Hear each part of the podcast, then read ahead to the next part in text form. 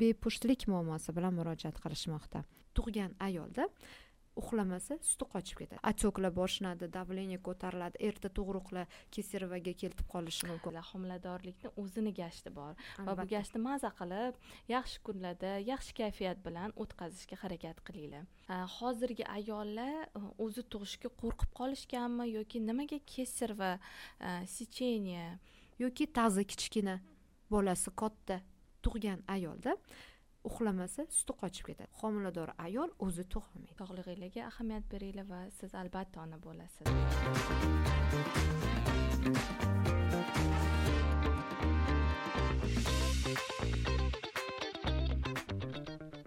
Hammaga assalomu alaykum. O'zbekistondagi birinchi sog'lom oilaga yo'naltirilgan dori club proyektining ona kasb podkastida ko'rishganimizdan bag'oyatda xursandman. Э, bugun mehmonimiz judayam ko'p insonlarga ota ona bo'lishiga yordam bergan oliy toifali shifokor akusher ginekolog mohiraxon abdumalikovna bilan e, judayam qizg'in suhbat quramiz va bugungi mavzuyimiz homiladorlik paytida ayol kishidagi bo'lgan o'zgarishlar va unga qanday yordam berish mumkin? Demak assalomu alaykum assalomu alaykum efirimizda ko'rganimdan judayam xursandman rahmat qisqacha o'zingiz haqingizda aytib bersangiz demak man talipova mohiraxon abdumalikovna vrach akusher ginekolog va ultratovush diagnostikasi shifokori hisoblanaman va ikki ming to'qqizinchi yil o'n besh yilga yaqin ish stajiga egaman va mana shu ish faoliyatim davomida judayam ko'p oilalarga farzandli bo'lishlariga va ginekologik muammolarni yechilishiga yordam berib kelmoqdamiz. Biza komanda bo'lib ishlaymiz. Man har doim aytaman uzi nol один toshkent komandasi deb. Judayam mm, instagramda sotsial setilarda judayam ko'p kuzataman. Har xil foydali ma'lumotlar bilan o'zingizni natijalaringiz bilan bo'lishasiz. Va hozirgi kunda sizlarga ko'proq qanaqa запросlar bilan o'sha patsientlaringiz kelyapti? Oxirgi kunda ish faoliyatimizda ko'pincha bepushtlik bilan shug'ullanib kelmoqdamiz. Bepushtlik judayam aktual muammo bo'lyapti. Hozirgi yigirma birinchi asrda farzand ko'rish muammosi judayam ko'payib ketgan.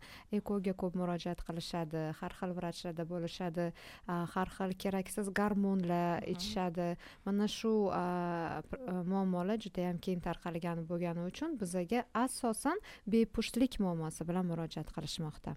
Va bizani ish faoliyatimiz davomida bir necha bor eko qilgan bir necha demak mamlakatlarda lechение olishgan demak patsientlar ham e, yaxshi natijalarga erishishgan. Bu judayam zo'r natija bir necha yil mobaynida farzand bo'lmagan oilalarda ham farzandlar bo'lishgan. Biza e, ko'pincha o'zimizni ish faoliyatimizni nol nol один uzi nol nol один toshkent akkauntiga qo'yib boramiz instagramlarda e, va youtubelarda ham bor. Mana shu akkauntlarda bizani mehnatimiz natijasi. Demak ma'lum bir patsient keldi va homilador bo'ldi. Lekin qanaqa muammolar ular boshidan kechirgan oldin eko qilgan u klinikaga bordi bu klinikaga bordi. Mana shu holatda ko'tarib chiqilmaydi. Biza korotko aytamiz demak bizga homilador bo'lish uchun murojaat qildilar va homilador bo'ldilar. Bo'ldi. Biza ko'rsatishimiz mumkin necha yil mobaynida shu yo'lga harakat qilishgan. Да mana to'qqiz yil kutilgan homiladorlik yoki o'n yil kutilgan o'n ikki yil kutilgan to'rt yil besh yil kutilgan homiladorlik. Lekin qanaqa muolajalar o'sha vaqtgacha qilinganini biza ko'rsatmaymiz ko'pincha. Hmm. bu bu joyi sir bo'lib qoladi. Qanaqa muolajalar bilan davolaysizlar bu joyni ko'pincha tabiiy yo'l bilan davolaymiz qaysidir birinchi navbatda biza muammoni nima uchun insonlarda oilasida homiladorlik yuzaga kelmayapti? Mana shuni tushuntiramiz. nega? man har doim psixologik да psixologik yondashaman. Chunki har bir insonni birinchi navbatda ongi tayyor bo'lishi kerak deyman. Ongi ruhiyati sog'lom bo'lishi kerak. Mana shundagina homiladorlik yuzaga keladi. Demak birinchi navbatda inson o'zi tushuna bilishi kerak. Nima uchun? Aynan o'sha patsientda homiladorlik yo'q. Man o'ziga savol beraman. Nima deb o'ylaysiz? Nima uchun homiladorlik yo'q.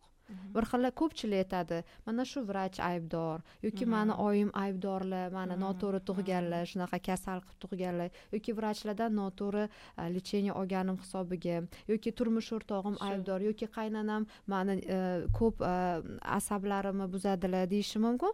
Lekin aslida man mana shu joyda kalitni ochib o'taman har bir inson o'zi aybdor bo'ladi to'g'ri demak qanaqa aybdor bo'lishi mumkin? Mana hayoti e, faoliyatida qilayotgan e, amallari yoki ishlari fizkultura bilan shug'ullanmasligi kam harakatlik noto'g'ri iste'mol qilinayotgan ovqatlarda mana shu faktorlar yoki bo'lmasa ongida homilador bo'lishga har xil to'siqlarni mavjudligi. Masalan matkam qiyshiq deydi yoki burnim qiyshiq deydi bo'lgan реально shunaqa voqealar. Yoki man mani rostdan ham trubam yopiq ekan. Yo'q bizani praktikada trubasi yopiqlar ham homilador bo'lgan. Mani kuzatayotgan bo'lsa judayam ko'p bo'lgan bunaqa holatlar trubasi yopiq bo'lsa ham man aytaman siz man yozgani lecheniyani davom ettiring va homilador bo'lasiz va judayam shunaqa ko'p e, momentlar kuzatilgan rostdan homilador bo'lishgan.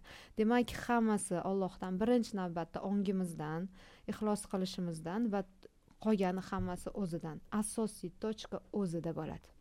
Har bir insonda to'ppa to'g'ri. Man juda yam xursandman sizlarni natijanglarni ko'rib eshitib mana siz bilan yaqindan tanishganimdan ham juda yam xursandman. Yana bitta eng dolzarb savollardan biri farzandni jinsini tug'ilishidan oldin o'g'ilga yoki qizga rejalashtirib qilsa bo'ladimi? rejalashtirsa bo'ladimi ha albatta. Mana bizani kuzatuvchilarimiz bilishadi qabulimizga endi o'zbekistonda yashaymiz. Uchta to'rtta qizdan keyin o'g'il xohlayapman mana undan eshitdim bundan eshitdim. Sizda lechение olibdi o'g'il ko'ribdi deyishadi. Da qilsa bo'ladi. Lekin bitta moment juda yam ko'p xato qilishadi jinsini. Jinsini hisoblashganda da например e, jinsini hisoblayotganda hisoblashga ishonmaymiz deyman например masalan mart oyi aprel oyi yakabi mana shu oilada birga bo'lsa qiz bo'ladi yoki o'g'il. bo'ladi. U faktorlar juda yam noto'g'ri. Chunki ko'pchilik hisoblaganlar yoki kofedan yoki kartadan manga kelishadi. Chunki man o'zim skrining doppler qilaman. Hammasi разочароваться qiladida hayron bo'lishadi. Nimaga deydi? Ha hisoblatuvdimku nega qiz chiqib qoldi deyishadi. Lekin afsuski bunga bog'liq emas. Hisoblaganga emas. qaysi faktorlarga? Qachon o'g'il bola bo'ladi demak qachon o'g'il bola bo'ladi? Bu bizani konsultatsiyamizni asosiy kalitlari demak e, erkakda va ayollarda jinsiy a'zolarda shamollash bo'lmasligi kerak. Negaki shamollash bo'lganda o'g'il bola kletkasi неживучий bo'ladi shamollashga nobud bo'ladi. A qizlar живучий bo'ladi qolib ketadi. Shuning uchun bizani qabulga kelganda erkak va ayol bir xil davolanishi kerak shamollashga. Bu birinchi etap lechение deb aytamiz. Demak ikkinchi faktorlari o'zini maxsus dietalari bor. Maxsus dietasini eng asosiysini kalsiyga boy mahsulotlarni ratsiondan olib tashlash va kaliyga boy mahsulotlarni ratsionga qo'shish. Qanaqa mahsulot kaliy kaliy aratatni o'zini ham beramiz biza напримерda lechение fonida yoki bananda bo'ladi zelinlarda bo'ladi. Issiqli go'shtli ovqatlarni ko'proq ratsionga qo'yish va kalsiyli sovuqli xamirli shirinli mahsulotlar morojniylar mana shu hammasini ratsionimizdan olib tashlash buyuriladi bu ikkinchi asosiy momenti. Demak to'g'ri ovqatlanish va ratsionga rioya qilganda sakson foiz effekt beradi даже to'qson foiz deb ayta olaman. Demak birinchisi bu shamollashlar bo'lmasligi kerak. Erkak va ayollar jinsiy a'zolarida. Ikkinchisi bu ratsionni to'g'ri соблюдать qilish. Uchinchi faktor aynan homilador ayol bo'lishi uchun ayollarda ovulyatsiya kuni birga bo'lishi kerak ovulyatsiya kuni birga bo'lish va дальше uch kunda bitta aloqa. Uch kunda bitta aloqa bo'lishi kerak. То есть har kuni emasda uch kunda bitta aloqa va aynan ovulyatsiya kuni birga bo'lish. To'rtinchisi erkak kishiga bog'liq albatta. Ham har doim aytaman даже manda bunaqa stikerlar yaratilgan homila jinsini erkak kishi va olloh belgilaydi. Man har doim birinchi navbatda alloh deyman va keyingisi biza sababchi bo'ldik deb ko'rsataman. Demak homila jinsi erkak kishiga bog'liq ekan erkak kishida spermogrammasida foizi baland bo'lishi kerak yopishqoqligi yaxshi bo'lishi kerak ko'rsatkichlari yaxshi bo'lishi kerak. Mana shu faktorlarga juda yam ko'p qattiq ahamiyat berish kerak. Tak demak e, yana bir asosiy faktorlaridan biri shamollashi sanadik va ratsionni sanadik va maxsus e, dorilar maxsus dorilar. Maxsus dorilarni biz o'zimiz beramiz. Qabulga kelganda nima? U organizmga kerakli vitamin va materiallar beriladi. Organizm yaxshi bo'lishi uchun. Umuman bizaga qabulimizga kelgan patsientlarga har doim aytaman bizani maqsadimiz sizni nafaqat homilador qilish. Bizani maqsadimiz sizni organizmingizni salomatligini tiklash. Er xotin salomat bo'lsa homila o'zi bo'lib qoladi. Bizani statistikamizda man har doim aytaman statistikamiz buzmang bizani statistikamizda bitta birinchi o'zi homila bo'lmayapti deb kelishadi. Bitta homilador bo'lgandan keyin ikkinchi homiladorlik bir yil ichida yana bo'lib qoladi. nega bo'lib qoladi? Chunki organizm salomat bo'lgan. U yog'iga уже doktorlarga murojaat qilishga hojat yo'q. Biza bizaga kelganda mana bu ginekologik gormonlar har xil kuchli kuchli dorilardan uzoqmiz organizmga salomatligini tiklashga qaratilgan lechение beramiz. Mana shunda homiladorlikda o'zini dan o'zi yuzaga keladi. Demak biz nima qilamiz? Gormonlarini to'g'irlaymiz ожирение bo'lgan bo'lsa ожирениеga yordam beramiz. Hammasini o'z joyiga tushirganimizdan keyin homiladorlik o'zi yuzaga keladi. Qoyil judayam qiziqarli ma'lumotlarga ega bo'ldik. Manimcha eshituvchilarimizga ham judayam qiziq bo'layotgan bo'lsa kerak. Endi e, mana homilador bo'lishdi deylik e, farzand kutish arafasida e, ayol kishida birinchi trimestrda asosiy qanday o'zgarishlarga duch keladi va qanaqa qo'rquvlardan xalos bo'lish kerak qanaqa miflar bor shu haqida ham qisqacha aytib o'tsangiz давайте man praktikada e, ko'p yuzaga kelgan holatlarni ham misol qilib aytib berishim mumkin. Ko'pincha farzand kutayotgan ayollar judayam qattiq farzand bo'lishini xohlaydida ko'p test qilishadi. Ikkita chiziq chiqdi man homilador bo'ldim deb o'ylashadi. Ba'zan bu gormonal нарушение bo'lishi mumkin. Qaytaraman. Ikkita chiziq testdagi bu homilador bo'ldi degani emas. Demak har doim ham unaqa bo'lmaydi. Gormonlar buzilganda ham ikkita chiziq chiqib qolishi mumkin. Ikkita qip qizil to'q chiziq chiqsagina homilador bo'ldi desa bo'ladi. Ingichka mana birinchisi to'q qizil va ikkinchisi rozовыйroq bo'lsa gormonal o'zgarishlarda ham bo'lishi mumkin. Shuning uchun homilador bo'lganini qayerdan aniq bilsak bo'ladi. Birinchisi hop test ikkinchisi bu uzi diagnostika va uchinchisi qon analizida hgch miqdorini ko'rish yana bitta savol aytib bermoqchiman uzr gapingiz bo'lgan mhm. bo'lsam mana ранний срок deymiz birinchi trimestrda uzi qilish qanchalik xavfli? Hozirgi kundagi apparaturalarda unaqa xavfli tug'diradigan nurlanish yo'q. Uzi mhm. nima degani o'zi? Ultra звуковая исследование. Ultrazvuk degani judayam kichkina tovushlar asosidagi tekshiruv tovush bizani qulog'imiz eshitmaydigan tovushlar asosidagi tekshiruv ekan. Demak bu nur emas. Kerak bo'lsa biza har kuni uch marta ham ko'rishimiz mumkin. Har kuni ham agar kerak bo'lsa. Bemalol ko'rsak bo'ladi. Shuning uchun qaysi doktorga boring bor uzi qilib kelgin ko'raylik deydi. Chunki uzini zarari yo'q. Da zarari qachon bo'lishi mumkin? Agarda mutaxassis qattiq bosib yuborsa to'g'ri ko'rishni bilmasa juda ko'p uzoq ko'rsa bosibda masalan man tez juda yam ko'raman. Man juda tez ko'raman. Chunki bilaman nimani aniq ko'rishni va tez tez ko'raman yozib beraman. Bir xil bo'lishi mumkin agar masalan начинающий endi boshlang'ich mutaxassislar bo'lsa uzoq ko'radi. Da tushunmasdan orqasidan ko'rish mumkin bosib qo'yishi mumkin. Mana shu holatlarda e, qattiq bosgani hisobiga ozgina asorat yuzaga kelishi mumkin. Shuning uchun man o'zim ham har doim aytaman ey xudo eng yaxshi mutaxassisga uchrashim kerak deyman. Eng yaxshi mutaxassisga uchragan e, eng omadli patsient hisoblanadi deb o'ylayman. To'g'ri yana keyingi savolim mana birinchi trimestrda ko'p ayollarda toksikoz degan holatni kuzatamiz bu asosan uni kelib chiqish sabablari nimadan shu toksikozni qanaqa uni bartaraf qilsa bo'ladimi? Yo'llari bor. Birinchi trimestr endi hammada ham bo'lmaydi masalan toksikoz kimdadir yengil bo'lishi mumkin. O'zi toksikozlar uch uch xil darajada bo'ladi. Birinchisi yengil toksikoz keyin o'rtacha og'irlikdagi va og'ir toksikoz yengil toksikozda kun mobaynida besh martagacha ko'ngil aynab qayd qilishi mumkin holsiz bo'lishi mumkin va hokazo. O'rta darajada o'n o'n besh marta. Og'ir toksikozlar umuman ovqat yeyisholmaydi faqat ko'rgan bo'lsangiz salafanlar ko'tarib yurishadi va u holatlar уже raddom sharoitida davolanishi kerak. O'ta og'ir toksikozlar hattoki onani o'limiga ham olib kelishi mumkin chunki o'zi qattiq zaharlanadi miya zaharlanadi hushidan ketadi va bu holatlar bizani praktikalarda uchragan. Mana shuning uchun toksikozga ham juda yam e'tiborli bo'lish kerak. Toksikozni darajalariga qarab har xil lechение qilinadi. Nima uchun o'zi toksikoz yuzaga hmm, keladi? kelib chiqish sabablari gormonal gormonal gormonal o'zgarishlar bo'ladi. Estrogen progesteron va oshqozon sekretsiyasi o'zgaradi. Oshqozonda o't kislotasi haddan ortiq ko'proq ishlab chiqarishni boshlaydi va jig'ildon qaynashi holsizlik kuzatilishi mumkin. Progesteron gormoni oshishi hisobiga organizmda perestroyka bo'ladi. Eng birinchi davrlarda ozgina отек berishi mumkin. Oshqozon ichak sistemasida peristaltikani buzilishi ko'ngil aynash ko'pincha birinchi ko'p kelishadi oshqozonim og'riyapti deb gastroenterologlarga ketib qolishadi. Hmm. ichim kelmayapti dam bo'lyapti qornim ishib ketyapti deb ko'pincha gastroenterologlarga borishadi. Man ham o'zim uzi qilganimda o't qopim og'riyapti oshqozonim deyishadi o't qop oshqozonni ko'raman yaxshi chiqadida sekin matkasiga qarasam homiladorlik kuzatilib qoladi. Ko'pincha patsientlar o'zi bilmay qoladi hmm. oshqozonim og'rib qoldi deb o'ylashadi mana shu holatlar ham kuzatilishi mumkin. Demak yana qanday o'zgarishlar bo'lishi mumkin? Homiladorlikda.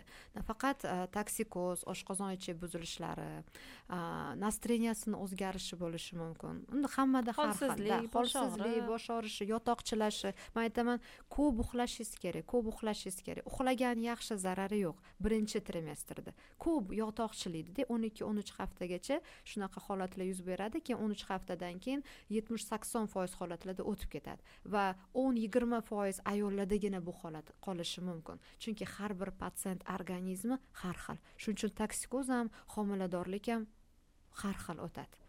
Kimlardadir umuman toksikoz bo'lmaydi. Kimlardadir faqat ovqat yegisi keladi tez tez qorni ochib qoladi deb mazza qilib ovqatini yeb yuraveradi. A kimlardadir semirib ketadi tez. Уже umuman juda yam aktual savol homiladorlikda semirishda. Например homiladorlikda besh kilodan o'n besh yigirma o'ttiz kilogacha semirishadi. No normasi besh o'n besh kilo.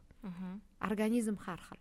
To'g'ri. Besh kilodan o'n besh kilogacha norma. Undan oshig'i уже umuman homiladorlik ko'tarishiga ham zarar bo'ladi. Undan oshib ketsa отекlar boshlanadi давление ko'tariladi erta tug'ruqlar keservaga kelib qolishi mumkin qon ketib qolishi mumkin o'sha homiladorlik paytida ham ovqatlanishga alohida ahamiyat berish kerak judayam katta e'tibor berish kerak. Semirib ketmaslik kerak hmm. ko'proq shirinli narsalarni исключать qilish kerak. uglevodlarni nonlarni hammasini kamroq правильная tarelka deyiladiyu ko'proq oqsillar yog'lar a keyin uglevodlar mana shu правильный tarelkaga qattiq rioya qilish kerak aynan homiladorlik davrida agarda sog'lom farzand ko'rishmoqchi bo'lsa albatta shifokor ginekolog tavsiyalariga ham rioya qilish kerak o'z vaqtida har oy наблюдениеda bo'lish kerakda kuzatuvda bo'lish kerak har oy homila holatini baholash kerak qanaqa o'syapti qanaqa rivojlanyapti va homiladorlik davrida homilador ayollar ichadigan vitaminlarni ikke bare skjerf. Iste'mol qilish kerak. ha haqiqatdan o'zi e, homilador ayolida shunaqa bir judayam mm, nima deydi beg'ubor payt bo'ladi. Bu judayam unutilmas payt. Hamma ayollar e, man sizlarga e, shunaqa maslahat berardimki maza qilib zavqlaninglar. Bu kunlarni hali keyinchalik eslaysizlar homiladorlikni o'zini gashti bor. Va bu gashtni maza qilib yaxshi kunlarda yaxshi kayfiyat bilan o'tkazishga harakat qilinglar. Va keyingi savolimiz hozirgi ayollar o'zi tug'ishga qo'rqib qolishganmi yoki nimaga kesir va сечение holatlari juda yam ko'p yuzaga kelyapti va siz qanaqa qaraysiz bunga? Demak hozirgi paytda ayollar ba'zi bir ayollar kesirvani xohlashadi o'z xohishi bilan lekin buni meditsina hurmat qiladi. O'z xohishi bilan. Har bir e, mana yigirma birinchi asrda o'z xohishi degan e, e, tushuncha juda yam ustun qo'yilyapti. O'z xohishi bilan bo'lsa demak birinchi tushuntiriladi tabiiy tug'ruq yo'li bilan tug'gan albatta ma'qul. Agarda o'z xohishi bilan bo'lsa o'z xohishi bilan tug'ishi ham mumkin kesarva bu birinchisi. Ikkinchisi kesarvaga ko'rsatmalar ko'payib ketgan. Demak homiladorlikni og'ir o'tishi homilani ona qornida o'zini yomon his qilishi nima deyiladi? Bu gipoksiya belgilarida ko'karib uyquga o'ralgan holatlar yoki noto'g'ri yotib qolishi qachon o'zi kesareva qilinadi? Qachonki qachonki homilador ayol o'zini salomatligi tug'ishga to'g'ri kelmasa.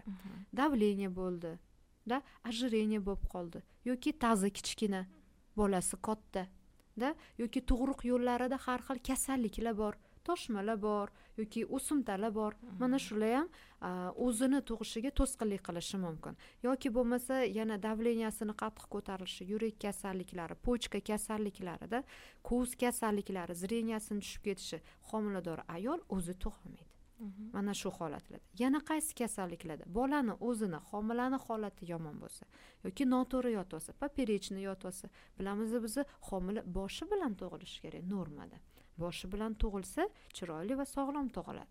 Agarda поперечный yotib qolsa tug'olmaydi o'zi.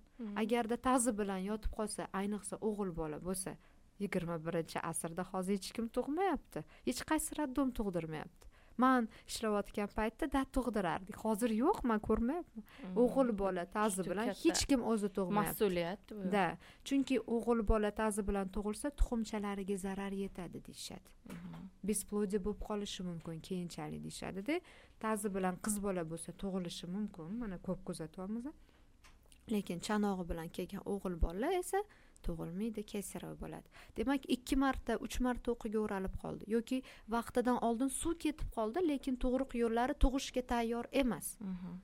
suv ketib qoldi. Mhm. suvsiz qolib ketdi bola. yuragi to'xtab qolyapti hali sheyka ochilmagan. Homilani saqlash maqsadida yoki yo'ldosh ko'chib ketdi yuragi yana to'xtashni boshladi. Mana shu holatlarda ham kesar buyuriladi. Ekstrennida yana qaysi holatlarda ho'p yana bo'lishi mumkin dvoynalar bo'lsa. Dvoyna troyna ekodan keyingi holatlarda ham kesarевое сечение operatsiyasi buyuriladi va shu tug'ruqdan keyin kesareva va o'zi tuqqanlarni orasida qanchalik katta farq bo'ladi? Katta farq ho'p aytmoqchimanki ko'pchilik o'zi tuqqanlar kamchiliklarini sanab o'tamiz va afzalliklarini sanab o'tamiz. ho'p o'zi tuqqan nimasi bilan yaxshi? O'zi tuqqandan keyin bemalol yurib ketsa bo'ladi. Hech narsa bo'lmaydida qorni og'rimaydi bolasiga bemalol qaraydi matkasi yaxshi qisqaradi agarda tabiiy tug'ruq yaxshi o'tgan bo'lsa agar ruchnoy bo'lmagan bo'lsa yo'ldoshi qolib ketmagan bo'lsa qon ketmagan bo'lsa eng birinchisi o'zi tug'adimi yoki kesarova bo'ladimi ayol organizmi sog'lom bo'lsa har doim ikkalasi ham yaxshi. To'g'risi organizmi salomatligiga juda yam katta e'tibor qaratish kerak. Homiladorlik davrida ham homilador bo'lmagan davrda ham ayol kishi har doim sport bilan shug'ullanish kerak to'g'ri chiroyli ovqat yeyish kerak tanamizni hurmat qilishimiz kerak. Ana o'shanda homiladorlik ham zo'r o'tadi. Kesarova bo'lsa ham o'zi tug'sa ham. Qaytamiz oldingi mavzuga. Demak o'zi tuqqanni afzalliklari. O'zi tug'ganda qornida shram bo'lmaydi qorni chiqib ketmaydi. Kesarvadan keyin qorni g'adir budur qorinchalari chiqib qolgan va shunaqa narsalar bo'lishi mumkin. Ozgina yotishga to'g'ri keladi beli og'rib qolishi mumkinda. Spinalka anesteziya qilgandan keyin choklari bitmasligi mumkin kesirvadan keyin. Так o'zi tug'ganni afzalliklari juda yam ko'p. Hech qanaqa asoratlar bo'lmaydi. Da agarda o'zi tug'sa yaxshi vestigi bolani tug'sa. Agarda kesirva bo'lsa qanaqa kamchiliklari bor? Choklari orishi mumkin сразу bolasiga qarolmaydi ikki uch kun yotadi.